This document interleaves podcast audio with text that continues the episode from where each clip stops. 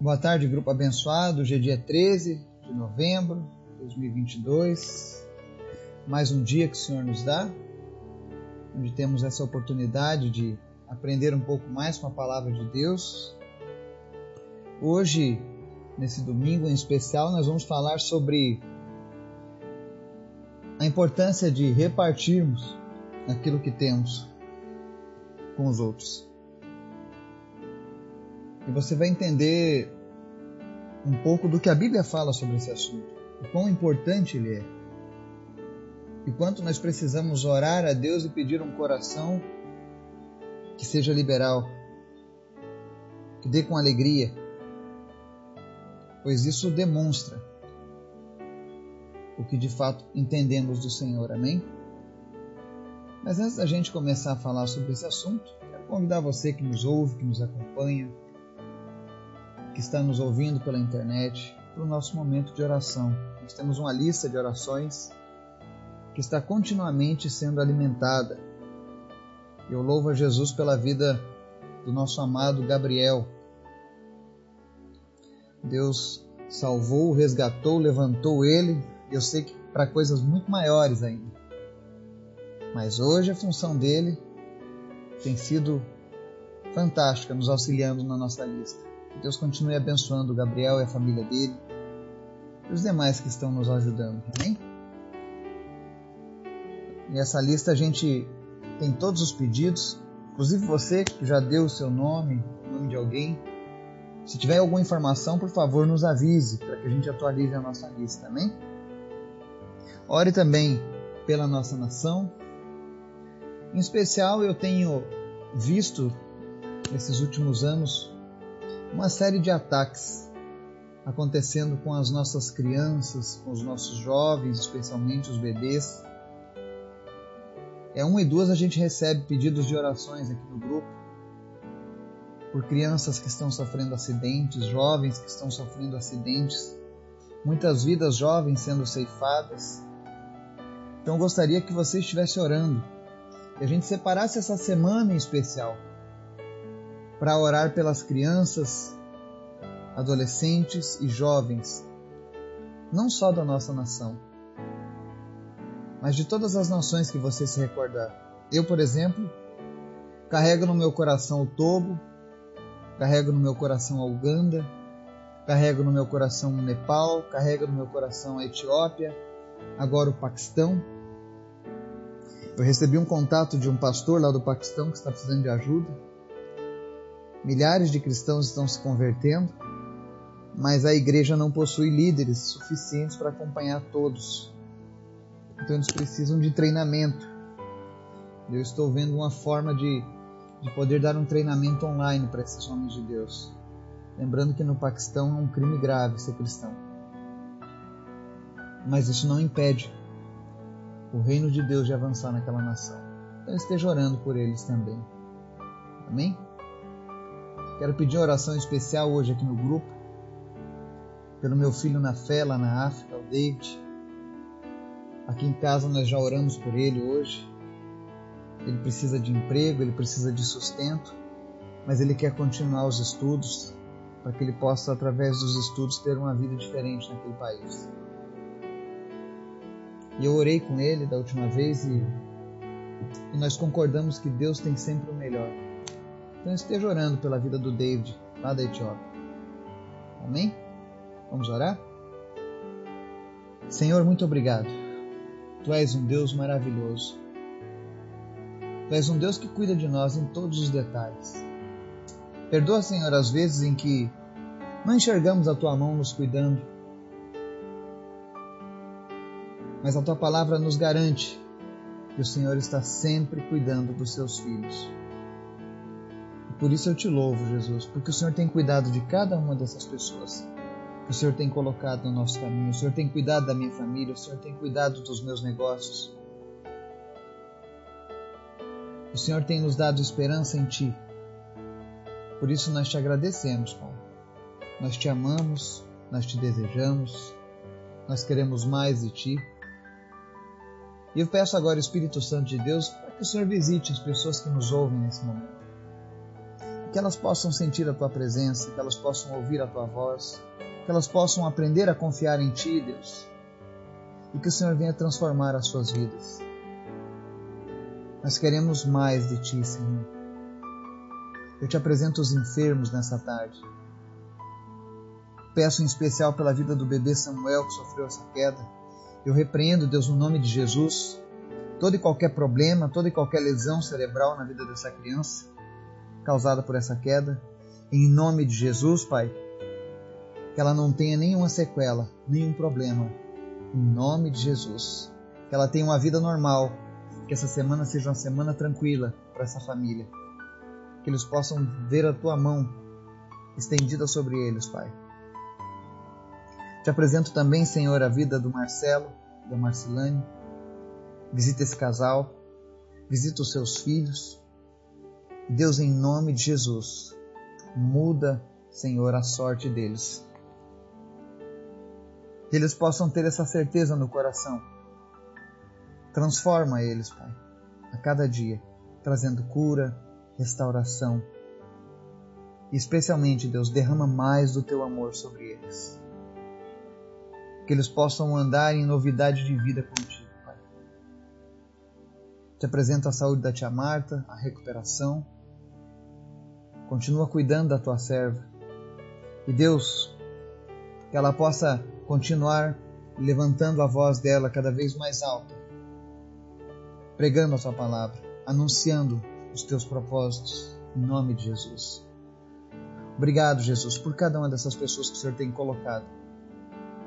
Oramos também em especial pela vida das nossas crianças, dos bebês, dos adolescentes, dos jovens. Quantos planos, quantas maldades sendo executadas contra a vida das nossas crianças. Até mesmo quando estão no ventre das mães, o inimigo tem tentado tirar a vida das nossas crianças. Por isso eu te peço, Pai, em nome de Jesus, tem misericórdia das nossas crianças, Pai. Tem misericórdia dessa geração que está crescendo. Protege eles, Pai. Protege os nossos jovens, livra eles, Deus, de todos os riscos que o mundo tem colocado diante deles, de toda essa cegueira espiritual, Pai que faz com que os jovens não te conheçam, que faz com que os jovens não compreendam a tua palavra. Deus, em nome de Jesus, levanta homens e mulheres de Deus nessa geração que possam alcançar o coração dos nossos jovens, Pai. Que possam fazer aquilo que nós não conseguimos fazer, Pai.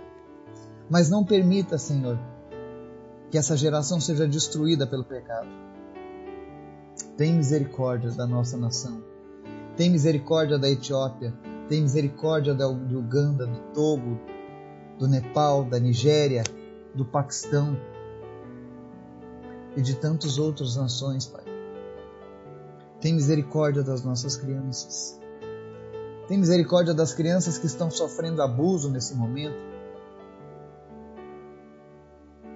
que sofrem qualquer tipo de violência nesse momento que estão sendo traumatizadas pelas suas famílias, pela sociedade. Deus, no nome de Jesus, nos ajuda, Deus, a alcançar o coração dessas crianças com a tua palavra e mudar a sorte da nossa nação. Que essa geração que está crescendo, meu Deus, possa ser ainda alcançada. Que todas essas maldições que vêm sobre essa geração possam ser canceladas em nome de Jesus. Nos desperta, Deus, nos leva para as escolas, para as creches, para os locais onde são enviados os delinquentes juvenis, mas nos ajuda, Deus, a reverter, Deus, esse processo de destruição na vida das nossas crianças.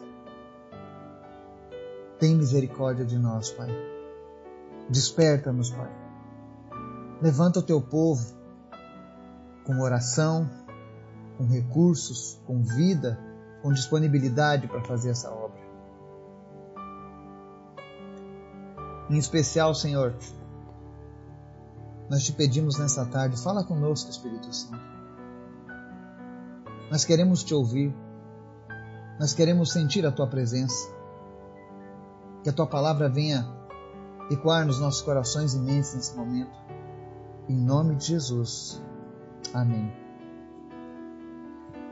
Palavra de Deus lá no livro de Hebreus, capítulo 13, verso 16 diz assim: Não se esqueçam de fazer o bem e de repartir com os outros o que vocês têm, pois de tais sacrifícios Deus se agrada.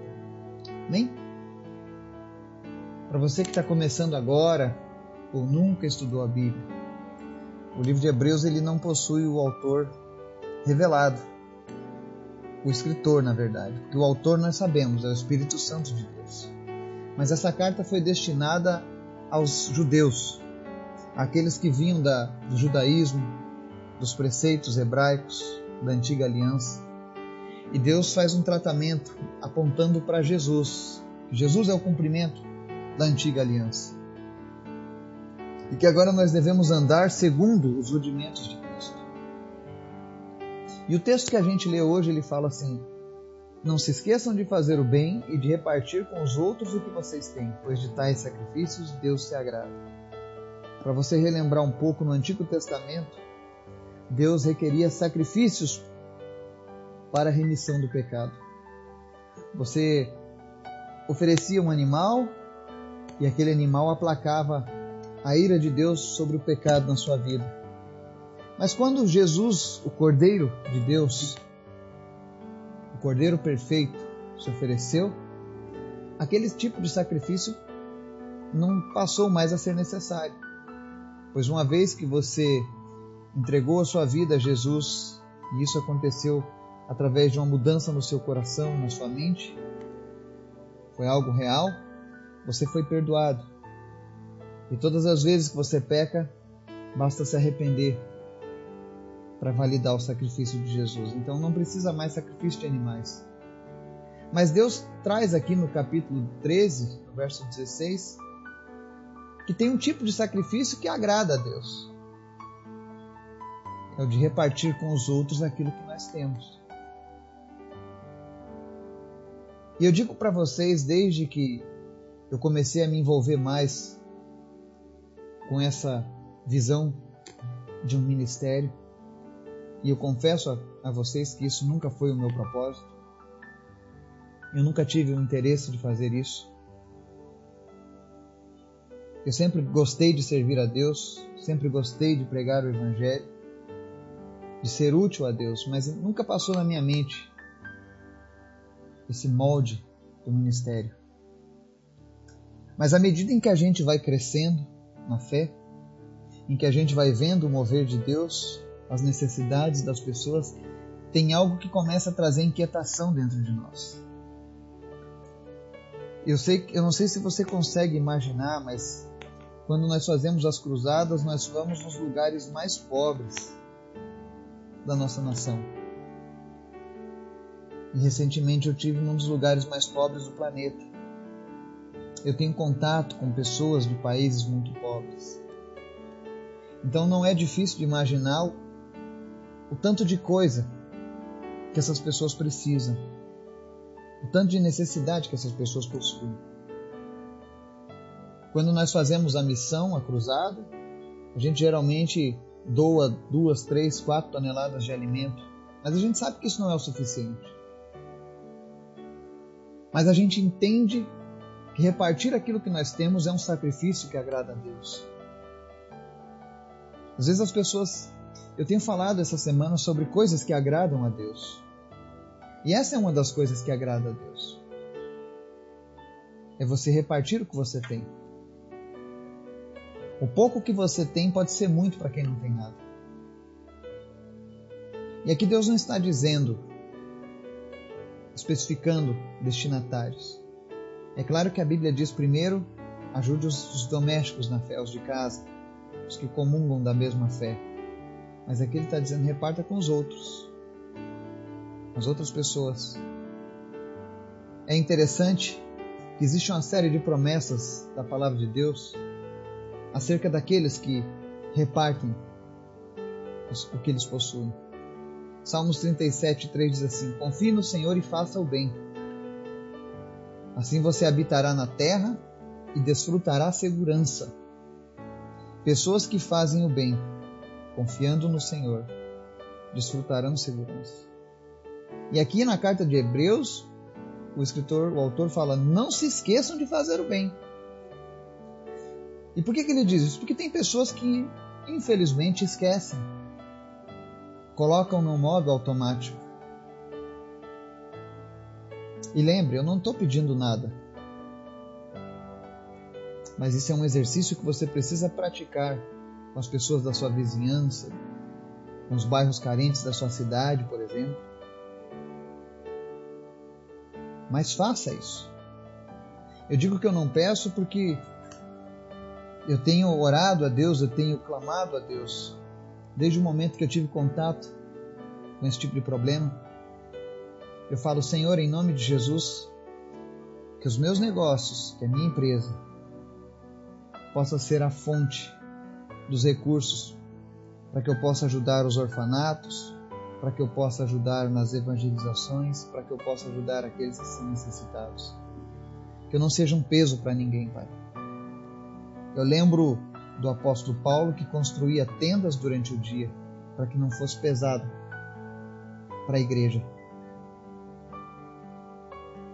E eu penso a Deus que Ele me dê essa mesma ousadia e confiança e fé e que eu possa ver se realizando esse sonho. Eu já tenho recebido palavras de Deus acerca disso e eu creio que aquilo que Deus colocou nas minhas mãos vai ser usado para abençoar os demais. Eu vou repartir aquilo que eu tenho recebido do Senhor, assim como eu tenho repartido o conhecimento que eu tenho recebido do Senhor. Quando eu faço isso, quando eu, eu faço um estudo bíblico com você, eu estou repartindo aquilo que eu tenho da parte de Deus. De graça eu recebi, de graça estou entregando.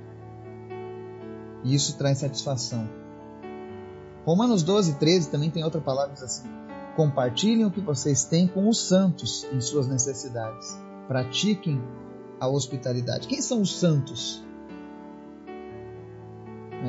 Se você é novo aqui no grupo, está ouvindo a gente pela primeira vez, talvez você esteja perguntando quem são esses santos que a Bíblia refere. Bom, os santos são todos aqueles que morreram e renasceram em Cristo. Morreram para o pecado e ressurgiram agora numa nova vida em Cristo. São salvos. Pessoas como eu e você, que depositam a fé somente em Jesus. Então a Bíblia está dizendo: olha, compartilhe o que você tem com os santos, ajude os teus irmãos, pratique a hospitalidade com eles. No livro de Atos, capítulo 9, tem uma história interessante. No verso 36 fala assim: Em Jope havia uma discípula chamada Tábita, que em grego é Dorcas, que se dedicava a praticar boas obras e dar esmolas. Eu vou ler apenas o verso 36, mas a história conta que essa mulher era muito boa, praticava muitas obras boas e dava esmolas, era uma cristã exemplar. E um dia ela morreu. Aí o povo preparou, embalsamou, deu banho, lavou com lavanda o seu corpo, deixou numa sala, mas mandaram chamar os discípulos. Então Pedro vai lá. E essa mulher é ressuscitada. Ela era tão boa que as pessoas não queriam que ela partisse naquele momento. Ela ia fazer falta. Então, pessoas que praticam o bem, que fazem essas boas obras, Lembrando que boas obras não salvam, mas fazem parte da nossa nova identidade em Cristo. Quem conhece Jesus, naturalmente pratica boas obras, não esperando nada em troca, mas porque ele entende que essas coisas agradam a Deus, porque essas coisas mostram a Deus. Então Tabita foi ressuscitada. Deus atendeu o clamor do povo da cidade de Jope. Quantas pessoas que nesse exato momento Deus está falando ao seu coração sobre essa necessidade de ajudar? Quantos nesse momento que estão nos ouvindo estão agora, talvez nesse momento, em suas casas, passando por uma necessidade? Mas nós não sabemos. Mas uma coisa eu quero colocar em aberto aqui nesse espaço. Você, nosso irmão, nossa irmã, se você está passando por uma necessidade, não sinta vergonha. Paulo passou por muitas necessidades. O apóstolo Paulo, o grande homem de Deus, passou nudez, passou momentos de fome, não foram grandes, mas passou. E ele era ajudado pelo povo de Deus. Tanto que em Filipenses 4,18 ele diz assim: após receber as ofertas do seu povo: Recebi tudo e o que tenho é mais que suficiente. Estou amplamente suprido. Agora que recebi de Epafrodito os donativos que vocês enviaram, elas são uma oferta de aroma suave, um sacrifício aceitável e agradável a Deus. Olha só. Paulo, nos momentos de dificuldade, era atendido pelos seus irmãos na fé. E quando ele recebia aquelas ofertas, aqueles auxílios, ele entendia que, na verdade, aquelas pessoas que estavam ajudando estavam oferecendo um sacrifício aceitável e agradável a Deus. Toda vez que você faz isso motivado pela maneira correta, e a Bíblia diz que quando você entrega algo não pode ser por pressão, nem por uma obrigação, taxado. Não. Tem que ser porque você sente no seu coração. Agora, tem pessoas que não sentem nada no coração. E elas dizem: Não vou dar nada porque eu não sinto nada. Muito cuidado com esse coração endurecido.